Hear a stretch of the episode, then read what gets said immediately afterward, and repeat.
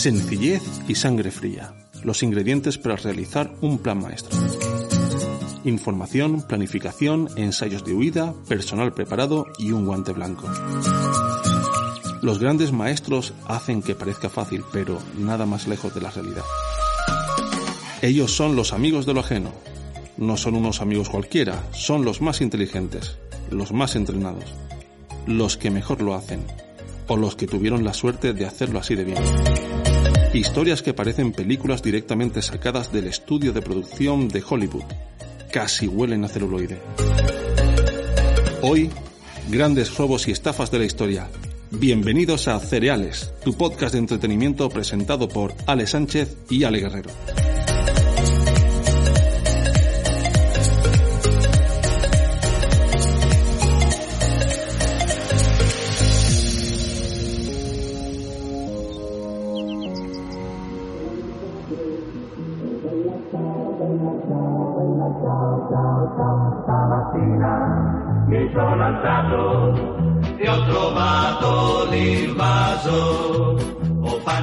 Bienvenidos a Cereales. ¿Qué tal, Alejandro? Pues muy bien, una semanita más, con un montón de ganas, deseando eh, dar el programa de hoy y espero que a todo el mundo le guste lo que traemos preparado para hoy, que es crema de la buena, ¿eh? Crema de la buena, ¿eh? Yo espero que nadie se sienta robado, ni estafado, ni, ni nada por el estilo, ¿eh? Porque esto nos lo hemos currado un montón. Hombre, llevamos dos meses preparando el programa de hoy. Vamos, yo diría que incluso 18 meses, ¿eh? Desde luego. bueno, pues ¿de qué vamos a hablar hoy? A ver, presenta. Lo que traemos hoy es nada más y nada menos que los grandes robos de la historia. O sea, grandes robos, grandes estafas, lo mejor de lo mejor en cuanto a levantamiento de dinero, en cuanto a planes alocados que salen algunos bien y otros mal, pero en general, grandes robos de la historia. Es que está candente este tema porque desde que salió La Casa de Papel está todo el mundo que, vamos, que, que no duerme, están, se supone que ha sido un un fenómeno a nivel mundial que muchos países están viendo eh, la, serie de La Casa de Papel. Yo hice la prueba para poner eh, La Casa de Papel en otro idioma. Y es cierto que está doblado en Netflix, te la puedes ver eh, doblado en, otro idioma. Súper raro ver a actores españoles doblando, siendo doblados en otro idioma, ¿eh? Sí, sí, es, es raro. Yo la verdad es que no he hecho el experimento y de momento me voy a quedar con la versión en español. Pero es que tú sabes que lo curioso de todo eso es que La Casa de Papel está basada en, en la que fue calificada por aquel entonces como el golpe del siglo. ¿En uno de verdad me estás hablando? Sí, sí, sí, por supuesto. O sea, en Argentina, en 2006, hubo un robo a un banco, el Banco Río de Acasuso, que fue realizado por eh, Fernando Araujo lo de Banco Acasuso es claramente inventado el nombre, ¿eh? no hace falta que... es que no me acordaba del nombre y digo, venga, voy a decir Río de Acasuso. Pero es que resulta que las similitudes son tan grandes que el, el, artífice, el, el, cerebro pensante de, este golpe, estuvo por denunciar a la casa de papel. Porque es que eh, era, era básicamente la, la historia del, del golpe de ellos en un momento de la historia sí que es cierto que se bifurca, pero se supone que, el Fernando Araujo este estuvo eh, pensando el, golpe al banco del río Acasuso por 18 meses creo que eran, ¿vale? Y, los integrantes eh, lo llamaban el maestro, no el profesor, el maestro. El profesor es en la serie, el maestro en la vida real. Y la cosa es que el, banco Río este eh, está situado en una zona de, pues de dinero, ¿no? De ricos. Entonces, el, el, maestro pues intentó eh, hacer un poco como robar a los ricos para llevárselos los pobres. Los pobres supongo que eran ellos. Entiendo que sí. El maestro no tenía ningún antecedente ni nada. Era, es que es como en la casa de papel, era maestro, era de jiu-jitsu creo que era, ¿sabes? De artes marciales. Y cuando llegaron allí a, robar el banco, lo robaron, estuvieron unas cuantas horas y cuando entraron solo había una nota que decía, en barrio de ricachones, sin armas ni rencores, es solo plata y no amores. Y dices, poeta. mía, si es, que es, que es poeta, tío. es que es poeta. Y, y, nada, al tiempo sí que es cierto que lo cogieron, pero estuvieron poco tiempo encarcelados, cinco años, porque es que entraron a robar con pistolas de, de juguete. Hombre, la verdad es que no está mal pensado. Y de hecho, fíjate, si está bien pensado, que acabaron denunciando casi a los de la Casa de Babel por, por copiarle la idea. Que ese ya es otro nivel, ¿eh? Que te denuncien unos atracadores. es que estaban tan estaban tan concienciados con el pueblo que es que eh, dentro de los rehenes los rehenes eh, pidieron pizzas para los rehenes para celebrar el cumpleaños de uno de ellos increíble tío me, me recuerda bueno, en realidad no me recuerda, pero hay que enlazar el tema de alguna manera, así que yo digo que me recuerda a otro caso que tenemos. De, pero sobre todo sí que me recuerda por la meticulosidad, por la preparación, por, por todo ese tipo de cosas, sí que me recuerda al robo que hubo en Amberes, en Bélgica, en 2003. Fue durante un fin de semana y atracaron el Centro Mundial de Diamantes y se llevaron joyas por valor de unos 100 millones de dólares o así. Pero es que lo increíble de este caso es que la cámara donde estaban los diamantes estaba situada dos pisos por debajo del suelo, tenía una cerradura con más de 100 combinaciones posibles, detectores de calor, sensores sísmicos, de todo. Entonces el que hizo el golpe este, Leonardo Notar Bartolo se llamaba, también otro nombre en absoluto inventado. Un tal Bartolo, exacto un tal Bartolo para los amigos, se alquiló una oficina cerca del centro de diamantes y estuvo, contrató una banda y estuvo preparando el golpe también por unos un año y medio más o menos. 18 meses, creo recordar. Aproximadamente, sí. Se hizo pasar por un comerciante de diamantes. Eh, en, para ir ganándose la confianza del cuerpo de seguridad que, del centro de diamantes. Entonces, cuando él iba allí, pues ya como le conocían, eran un poco más laxos. Consiguieron colocar una cámara encima de la puerta de la cámara corazada para grabar las combinaciones que metían los el cuerpo de seguridad para abrir la cámara y ya cuando entraron pues usaron de todo, o sea, un escudo de poliéster que pusieron delante de los sensores térmicos para ocultar su huella térmica, hicieron el atraco a oscuras porque se encendía la luz, saltaban los detectores de luz, se hicieron una copia de la cámara, dicen que con ayuda de alguien que trabajaba dentro para poder practicar fuera de, del centro de diamantes a oscuras y al final, pues, evidentemente consiguieron robarlo, lo cual me parece increíble, porque imagínate, ¿no? Eh, manipular un circuito de seguridad a oscuras porque si porque si enciendes la luz salta, si lo manipulas mal y rompes el circuito salta la alarma, eh, una locura, una absoluta locura.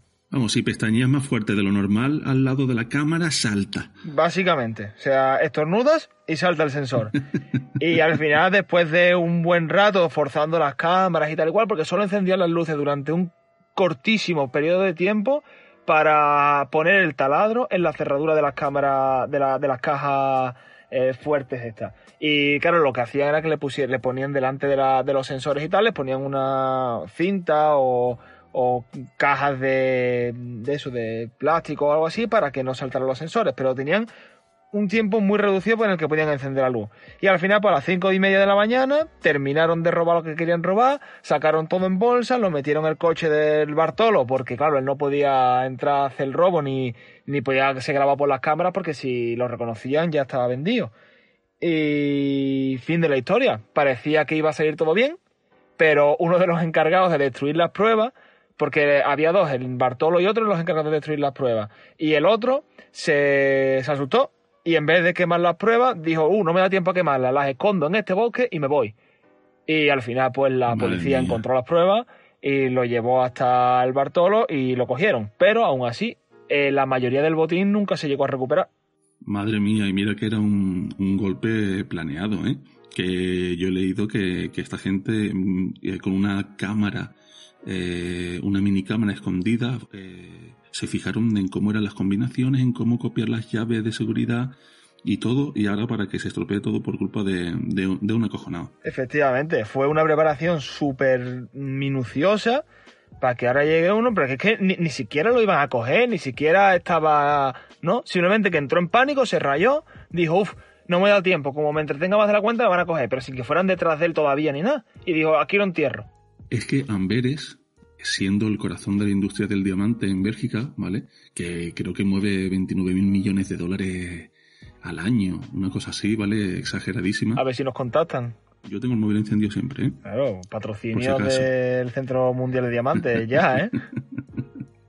La cosa es que en 2007, también en Amberes, Bélgica, cuatro años después de lo que tú acabas de contar, eh, ocurrió otro golpe.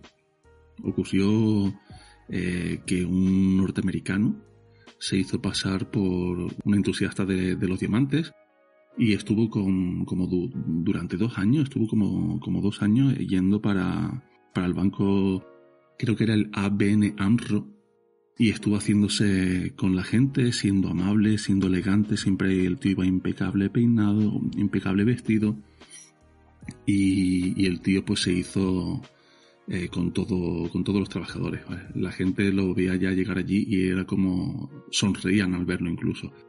Esto es un como se diría en el mundo de la informática una ingeniería social impresionante porque el tío durante dos años siendo eh, elegante para caerle bien a toda la gente eso es mucha constancia.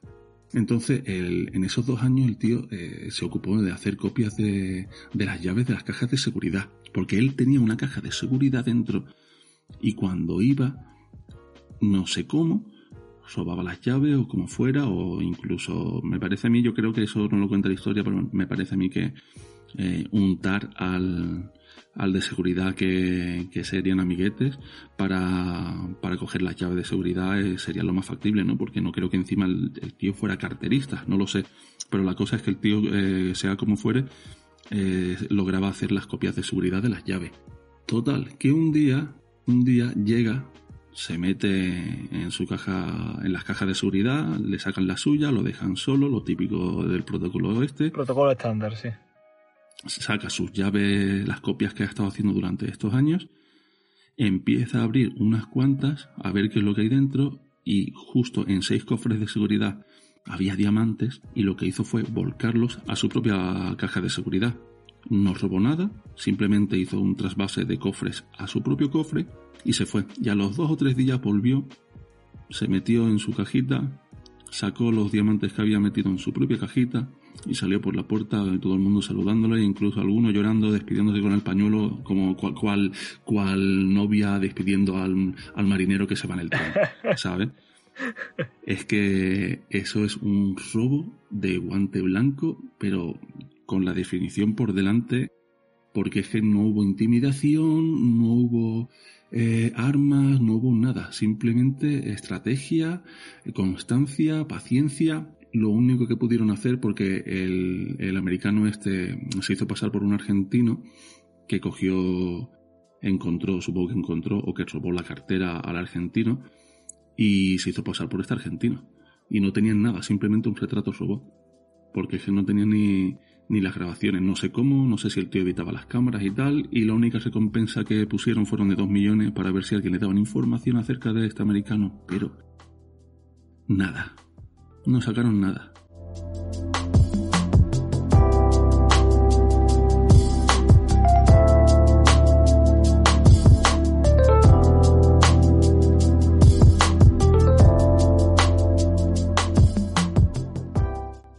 La verdad es que me parece increíble, la verdad es que ese tipo de atragos son, salvando las distancias, mi, mi favorito eh, por, por, eso, por la preparación, por el hecho de no necesitar eh, entrar con top, con armas, con lo que sea y, sacar las cosas por la fuerza, sino dándole al coco, dándole a la cabeza, ideando una estrategia y, y eso sin que te vean y sin que dejar prácticamente ninguna pista. Eso son mis favoritos con, con diferencia, vamos.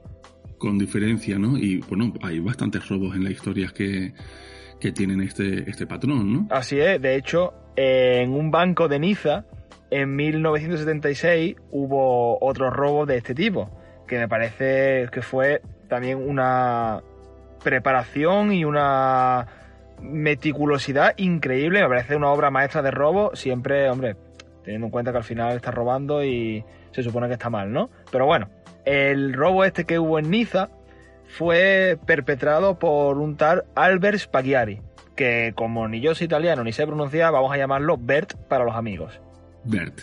Este hombre, Bert, era fotógrafo y además tenía muy buena reputación en Niza porque había participado en, reportajes de periódicos, incluso iba con el, con el alcalde de, de allí a viajes eh, diplomáticos para como fotógrafo, o sea que era un tío que allí era reconocido, se le conocía y era y tenía una buena reputación. Eh, cuando él era joven, a los 17 años, mucho antes de ser fotógrafo en Niza, evidentemente, eh, se fue de Francia y se unió a un regimiento de paracaidistas y se fue a luchar a Vietnam y tal y cual. Y durante esa época allí fue donde hizo su primer robo, lo cogieron y volvió, volvió detenido a Francia y lo metieron en la cárcel. Después salió de la cárcel y se involucró en, una, en un grupo terrorista y temas así muy turbios y volvió a ir a la cárcel. Y después de salir de ahí, pues ya parece que rehizo su vida. Se casó con una mujer, se llamaba Audi, y compraron una granjita y además tenía su estudio fotográfico en Niza.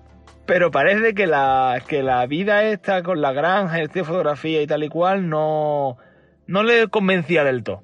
Y entonces un día, pues empezó a planear el robo. Y muy convenientemente, Bert se da cuenta de que el sistema de alcantarillado de Niza pasa muy cerca del banco Société Generale y ahí empieza todo con mi maravillosa pronunciación del francés.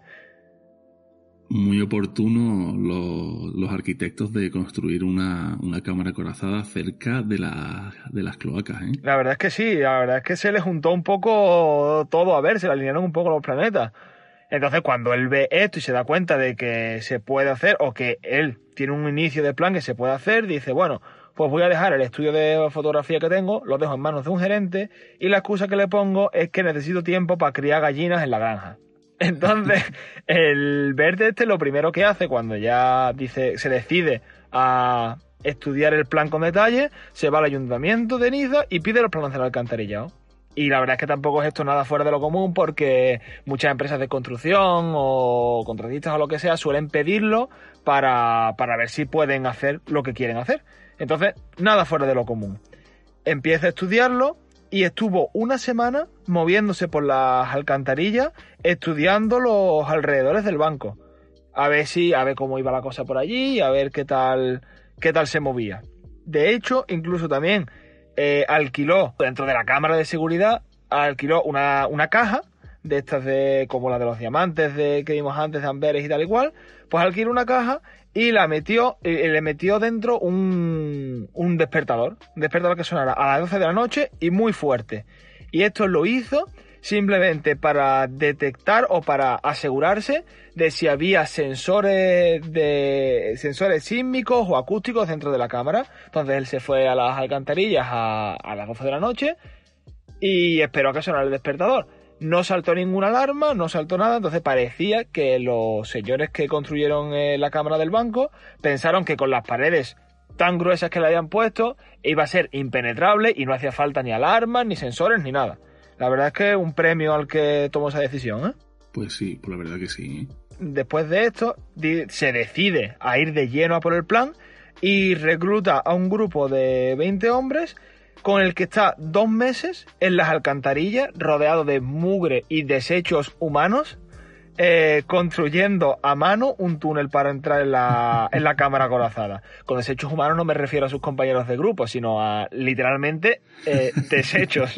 Entonces estuvieron dos meses construyendo este túnel que les iba a llevar directamente al corazón de ese banco, que era la cámara corazada. Aunque no había mm, detectores, sensores sísmicos ni nada así, no podían tampoco usar herramientas muy especializadas porque mientras más especializado... Exacto, utilizaban un equipo muy básico, ¿no? Efectivamente, porque mientras más especializada la herramienta, más difícil es encontrarla en las tiendas y más fácil es que rastreen a la persona que la ha comprado.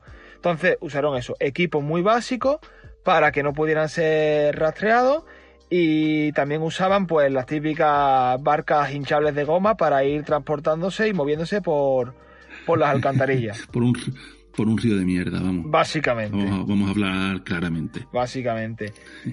y cuando terminaron, el túnel era prácticamente una obra maestra, porque tenía el tamaño apenas necesario para que un hombre se arrastrase por él. Tenía 8 metros de largo, 80 centímetros de diámetro y un 1,3 metros de alto. O sea, justo, justo, justo.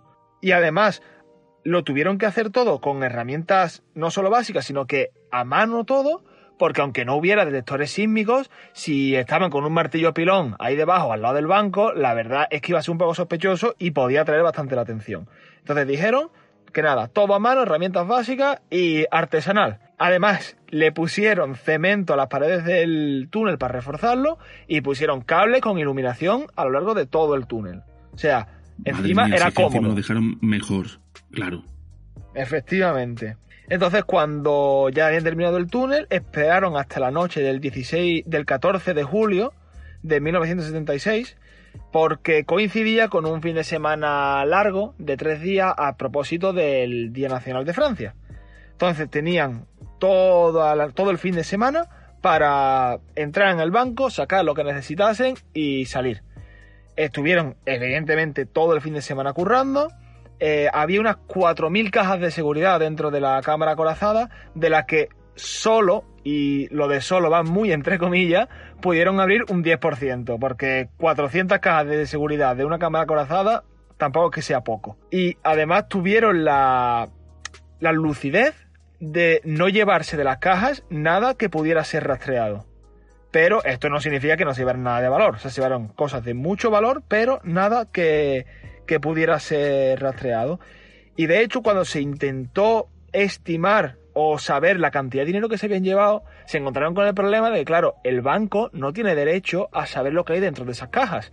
Y muchos de sus clientes tampoco se atrevían a admitir lo que había dentro de esas cajas. O sea que no, no se llegó a saber cuánto dinero o, por qué valor monetario se llevaron del banco. Se estima que fue unos 29 millones de euros o así, pero hay gente que, dice que podría haber sido incluso el doble de eso. Lo curioso de todo esto es que fue todo sin, sin armas, sin violencia, sin intimidación, sin odio. Efectivamente, efectivamente. De hecho, ellos, dentro de la cámara, dejaron escrito un mensaje que casi que los convirtió en héroes locales. Y el mensaje decía, sin odio, sin violencia y sin armas. O sea, otros que también se dieron el momento de gustarse y de decir, aquí estamos nosotros. Sí, pero bueno, al final también los pillaron, ¿no? Efectivamente, todo pintaba muy bien, pero la policía eh, consiguió rastrear o llegar hasta dos miembros de, de la banda que después de presionarles un poco le dijeron el nombre del que habría sido el autor del golpe, de Bert. Entonces, después de un tiempo estando detrás de él y tal igual, le detuvieron en la puerta de su estudio de fotografía. Entonces lo llevaron a la cárcel y la verdad es que se negaba a colaborar, no, no, no participó absolutamente en nada, hasta que la policía le dijo o participas en la investigación o incluimos a tu mujer también. Entonces dijo, vale, pues voy a colaborar, o al menos eso parecía inicialmente, porque después de cinco meses dice Bert, vale, pues quiero que me llevéis a los juzgados de Niza ante un juez porque voy a dar nombres y pruebas de que lo que digo es cierto. Total, que lo llevan allí y cuando están en la sala del juzgado, el vértice saca un papel lleno de símbolos, códigos y tal y cual. Entonces el juez se queda un poco pillado y le pide una explicación. Y aquí es cuando ya la magia toca su punto más alto. Aprovechando esta ventaja, coge el Bert, sale corriendo y salta por la ventana del juzgado. Tres metros de caída.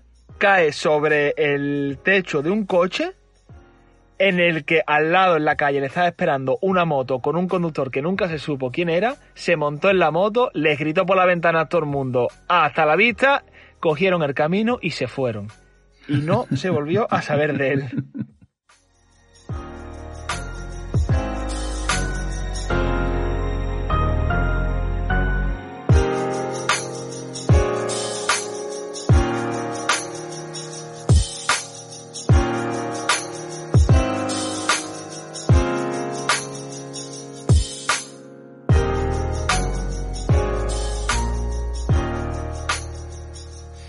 Pues nada, pues nada. Si es que la, la picaresca que puede tener las personas no, no tiene límite, ¿eh?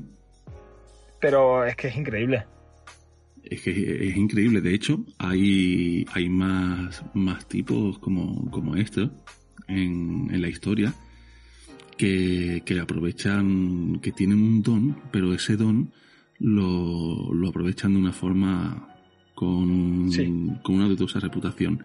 Y este cogiendo atajos, ¿no?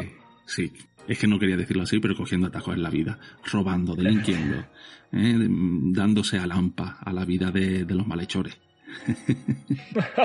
de los cacos. De los cacos, que me encanta esa palabra, cacos.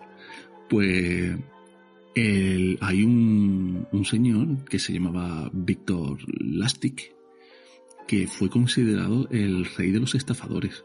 Si hay personas inteligentes, eh, Víctor Lastic ha engañado a personas que son más inteligentes que esas personas inteligentes de las que estamos hablando.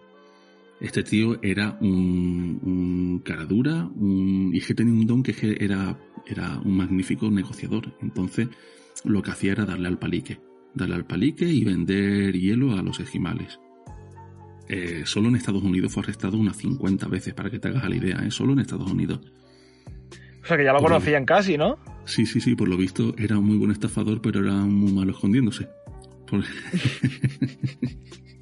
el, el, tío este, Víctor, eh, nació en, a finales del siglo XIX, en 1890, y era, pues, era de familia pobre, ¿no? Entonces él, siendo muy inteligente, decidió ganarse la vida con actividades de, pues eso, de dudosa reputación.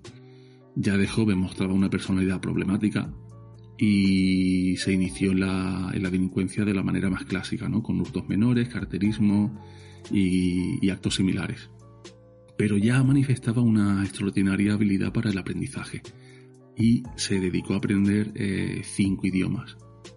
Supongo que el inglés era uno de ellos, ¿no? Para irse a Estados Unidos y que lo apresaran 50 veces, pues que mínimo. Bueno, a lo mejor precisamente lo arrestaron 50 veces porque no sabía explicarse. en plan, Yuyu compra esto, ya verá, ya verá. Efectivamente. Bueno, entonces el tío, el tío este, Víctor Lastic, eh, se dedicaba a viajar en transatlántico de, este París o Londres hasta Nueva York. En esos trayectos, en esas rutas, pues se ganaba la confianza de los pasajeros más, más ricos, ¿vale? Fingiendo que, que era un productor musical de Broadway y que estaba buscando inversores y para un, para un espectáculo que obviamente no existía. Entonces ahí fue forjándose un poco ya la confianza, ¿no? Fue perdiendo la vergüenza y, cogiendo más, más, autoconfianza, estaba más seguro de sí mismo. Le hizo escoger experiencia a la hora de, de hablar con el público, ¿no? Con la venta. Y aquí es donde verdaderamente se hizo famoso, con la caja fotocopiadora de dinero. Es, es magnífica, magnífica. Esta caja, que no es una caja, que era un baúl precioso, precioso si tú lo ves, era como una, una caja de música pero en, formato baúl, ¿vale? Con unos acabados metálicos preciosos, he visto fotos del baúl y era una obra de arte. Ya por esa obra de arte ya el dinero que, que, empezaban a pagar ya lo valía. Pero es que... Es lo que iba a decir. Es que solo por tener el baúl ya merecía la pena el timo, ¿no? Claro, bueno, ya luego se, se, desfasaban pagando, ¿no? Entonces ese, ya, ese extra de dinero pues no valía el baúl. Porque se supone, se supone que eh, tú introducías un billete de 100 y te hacía una copia con otro billete de 100. El timo era que él metía ante dos billetes de 100 y cada seis horas iba sacándote el billete. Entonces a las 12 horas ya no había billete centro y el siguiente billete que sacaba era un papel en blanco. El protagonista de la historia, Víctor, eh, cogía, decía, venga, vamos a hacer una prueba. Meto el billete, saco el billete a las 6 horas, que te has quedado impresionado, venga, voy a seguir meto el billete, saco otro de 6 y me dice, ¿tú te piensas que, esto puede ser un timo, no? Porque yo lo pensaría. Yo pensaría que esto es un timo. Vamos a ir al banco y te voy a demostrar que este billete el banco lo va a aceptar. Iban al banco, metían los 200 dólares, los dos billetes de 100, los metían en una cuenta y la víctima veía como el banquero eh, lo cogía como si fuera uno legal. Claro, porque a todas, todas era un billete original y legal. O sea, que esa es la parte también bonita del timo, ¿no? Exacto, te estoy dando copa y de la manera más bonita, tío. Porque es que a mí me encantó, porque es que después de, esto de los fanqueros eh, se volvían locos y decían, puja, a pujar, a pujar, y el mayor postor pues se llevaba la caja. ¿Qué pasa? Pues que a las 12 horas, cuando ya dejaba de funcionar, el tío se, se quitaba de en medio. En 12 horas Claro, ahora- ahora búscame. a, a- a cruzarte el país. Y es que una vez eh, llegó a, a timar a un, a un empleado de, de la Fuerza de Seguridad del Estado y este se cabreó y fue a buscarlo. Y lo encontró. Ya te digo que este no era muy bueno escondiéndose. Víctor no era muy bueno escondiéndose. Entonces el poli lo, lo pilla, le dice que yo que me has timado, que esto es una basura. Y le dio la vuelta a la tortilla, súper tranquilo, le dijo, no, es que has utilizado mal la máquina. Has utilizado mal la máquina, tienes que hacerlo así, así, así.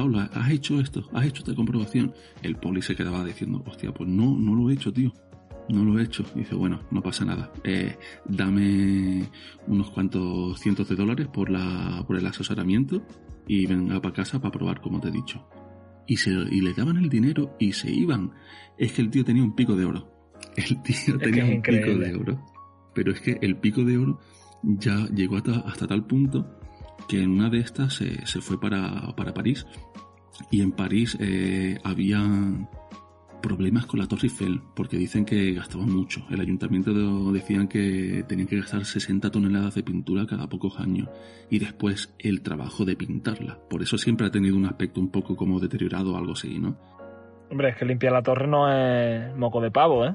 Eh, no es tontería, limpiar la torre no es tontería. Entonces él dice, voy a aprovechar, voy a coger, voy a hacer unos documentos que parezcan de verdad, con el sello de, de telégrafos, del Ministerio de Correos y Telégrafos, me voy a hacer pasar por eh, un vicedirector y, voy a convocar a seis chatarreros. Dice, ¿seis chatarreros? Dice, sí. Y les voy a vender la Torre Eiffel para que puedan hacer chatarra. No puede ser, tío, no puede ser. Y, y nada, y coge y dice, bueno, pues él, a él no le interesaba quién pudiera dar más dinero, ¿eh? a él le interesaba eh, ver quién podía ser más estafable de los seis chatarreros. Y cogió al primo, cogió al primo, un tal Poison, y la mujer no era tan prima. La mujer empezó a sospechar, y es lo que te digo, que este tiene la habilidad, Víctor tiene la habilidad de darle la vuelta a la tortilla y cuando quedan con, con Poison, el más estafable de ellos, que no el que más pagaba, pues coge y le dice, mira, es que me habéis pillado. Es que yo soy un burocrático, que yo acepto sobornos. Y yo te voy a dar esto por un soborno que tú me hagas a mí. Te voy a dar la licitación para que tú puedas hacer chatarra de esto, porque es que yo no soy el vicerrector, yo solo quería llevarme una comisión. Y dijeron, amigo, ¿ves tú? Me has contado una mentira más pequeña de, la original y entonces me la creo porque claro porque no, no te vas a tirar piedras a tu tejado diciéndome que esto es un soborno que es ilegal pero como me lo has dicho pues yo me lo creo y sí que te voy a sobornar así que encima de darte el dinero que te estaba pidiendo te voy a dar el dinero del soborno otra vez, otra vez, lo pillan y le da la vuelta a la tortilla y saca más dinero. Que el poli me coge, pues le doy asesoramiento y me das el dinero del asesoramiento más el dinero de la caja. Que me coges con lo de la Torre Eiffel, pues me das el dinero de la Torre Eiffel y el dinero del soborno. Pero es que cuando se vio que era estafado, pues eso no lo, no lo denunció la policía.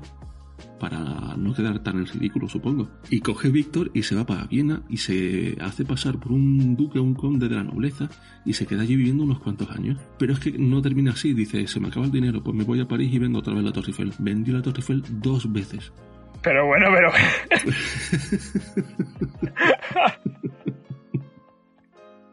Pero bueno, ya Pero, ahí tío, llegó a que te salga bien una es difícil, pero vale. Pero que te salga bien dos veces.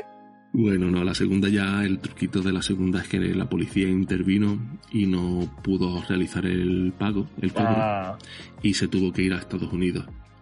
Pero se fue a Estados Unidos y entró por la puerta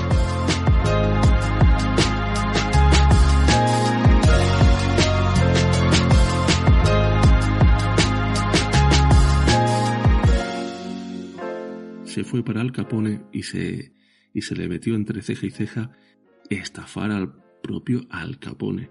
Pero es que otra vez la vuelta de tortilla. Es que coge el nota y va al Capone y le dice, mira, tú me das 50.000 y lo invertimos en una estafa, que yo soy el Víctor Lastic. Y al Capone dice, "Hmm, buena inversión. Venga, coge Víctor y mete en una caja de seguridad de un banco los 50.000 dólares y los mete ahí durante 60 días. Al Capone le dice, mira, tú como no me devuelvas el dinero, olvídate de tu mano, de tu pierna, de tu lengua y de tu vida. Y Víctor, que yo tú no te preocupes, que yo soy un buen estafador. Y a los 60 días va al banco, coge el dinero, en esos 60 días no hizo nada, ¿eh? No preparó estafa, no hizo nada de estafa. Y se fue a, al Capone y le dijo, mira al tío, que es que no estoy yo muy seguro de porque que... ahora ya eran coleguitas, ¿no? Eran coleguitas. De, al, mira que esto no va a salir bien, así que te devuelvo el dinero porque yo no quiero arriesgar tu dinero. Y Al, espérate, que teniendo la oportunidad de estafarme y de arriesgar el dinero y perder y decir, es que no es culpa mía, es que ha fallado el plan, aún así coges y me traes el dinero. Mira, chaval, cojo y te doy cinco mil pavos por, por tu buena fe, por, por ser un tío de confianza. Me cago en la leche. Y es que el timo era ese. Él tenía ya pensado desde un principio pedirle 50.000, quedarse en su casa tranquilo durante dos meses, darle los 50.000 de vuelta y que Al le diera 5.000 pavos por la, por la propinilla, por la, por la buena... Por, la buena Por ser buena gente. Y no solo eso, sino que ya se hicieron amigos de verdad. Después de, de unos cuantos timos más, a Víctor lo, lo cogieron. Lo cogieron y finalmente pues lo, lo- lo encarcelaron en Alcatraz, precisamente donde estaba Al Capone. Y allí pues los dos amigos estuvieron un- unos cuantos meses hasta que el primero murió de sífilis y hasta que el segundo otros meses más para adelante pues también murió. Así que la vida del Víctor, el mayor negociador, es que de hecho eh, es famoso porque tiene un decálogo, tiene 10 puntos a seguir, tiene su propia lista de, buenas prácticas, de como buen negociador. Lo bueno es que se puede aplicar en las negociaciones eh, legales. Porque eh, no, no te están hablando de. no te está hablando de robar en esta, en estas 10 eh, buenas prácticas. Y te las comento. La primera es escuchar. Se necesita información y solo se obtiene escuchando. Segunda, no te muestres aburrido en una negociación. Tercera, no hablar de política hasta que la otra persona hable y después estar de acuerdo con ella. Respeta la religión.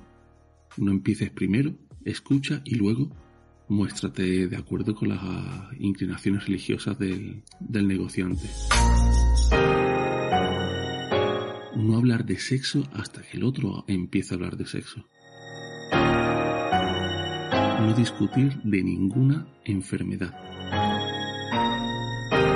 No seas curioso hasta el punto de entrometerte en la vida. Tú espera que ellos te lo cuenten, porque ellos van a empezar a, contártelo.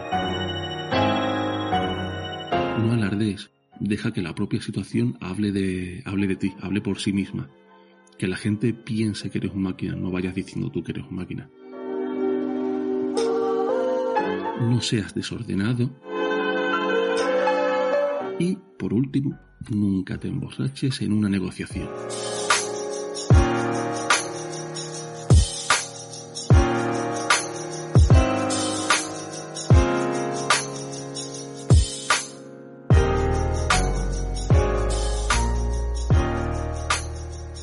No podemos cerrar sin mencionar a, a los que son los Pink Panthers, ¿no? Vamos, es que no podemos hablar de robos sin hablar de los Big Panthers, tío. Efectivamente. Pues para los que no, para los que no lo sepáis, los Pink Panthers es una red internacional, es el nombre que se le da a una red internacional de, de ladrones de joyas. De hecho, son responsables de muchísimos robos, algunos de mucha repercusión, y el nombre se lo dio la policía británica, porque la película del mismo nombre eh, se roba una joya y se esconde en un frasco de crema de afeitar. Y ellos, casualmente, robaron un anillo de diamantes en Londres en 2003 y usaron este mismo método para esconder el, el anillo. Entonces, de ahí es por lo que se le puso el nombre de parte de la policía británica. Además, se sospecha que robaron en un lapso de unos 20 años o así mm, más de 500 millones de, de euros, dólares, de unidades monetarias. Porque roban en muchos países. O sea, de hecho, han robado en Francia, en Italia, en Reino Unido, en España, muchos países. De hecho, robaron un collar de diamantes con 116 diamantes que tenía un valor de 20 millones de libras. Después eh, robaron 3 millones en una joyería de, Du- de Dubái. Otros 80 millones en una joyería de París. Y, Y, después que en aquí en Alcalá de Henares, ¿no? Incluso. De hecho, eh, no sé si es que robaron allí, pero el caso es que en 2014 un miembro de la banda fue detenido en Alcalá de Henares. Y no sé si fue por un robo de, que hicieron allí en Alcalá de Henares y a partir de ahí tiraron del hilo, si fue por un robo anterior, pero en Alcalá de Henares, aquí en Madrid, fue... Sí, sí, sí, sí. Es que a mí me sonaba algo de Alcalá de Henares con los Pink Panther y era que pillaron allí a un miembro. Pero lo curioso de esta gente es que cogen y detienen a uno, pero luego activan a otro que estaba inactivo y siguen teniendo a gente para operaciones. Eh, eso es, porque claro, no es, no es como en otros casos que a lo mejor es una banda o es un grupo de gente. Es que esto se define como una red internacional de ladrones de joyas. O sea, tienen gente por todo el mundo y es lo que tú dices. Tienen algunos que están desactivados, entre comillas, y si hace falta porque cogen alguno, se despierta otro y, siguen operando. O sea, poca broma con esta gente, ¿eh? Pero eh, es que yo eh, me encanta el mundo este, no para realizarlo, porque yo no tengo la paciencia para hacerlo, ni, ni la maldad, porque yo soy un niño bueno. No me voy a poner a Yo también, yo soy todo amor y yo no puedo, yo no podría. Exacto. Hay cada historia, porque informándome para el programa, he leído cada historia que se nos queda en el tintero, que si a la gente le gusta, hacemos otro podcast comentando las otras estafas, porque es que son muchísimas. La verdad es que ¿eh? sí. Sí, nos dejamos en el tintero, nos dejamos en el tintero muchas cosas. Pero bueno, el tiempo ya es el que es. Y solo tengo que decirte que ya no, ya no te robo más tiempo, tío. A ver, tampoco te preocupes porque todo el mundo sabe que el que roba a un ladrón son 100 años de perdón. no, perdón, nada. Ya te dije yo en el programa anterior que perdóname tú por robarme el corazón. No, no, no, no, no, no empezado otra vez con lo mismo porque ya nos conocemos y nos liamos con la tontería y estamos aquí tres horas más de programa nada más que diciendo tontería, ¿eh? pues venga, ya me voy, que escucho, estoy escuchando ruido fuera y que tengo el carro mal amarrado, así que... Ay, Dios mío, ¿dónde estará tu carro? venga, hasta la semana que viene, Ale. Hasta la semana que viene.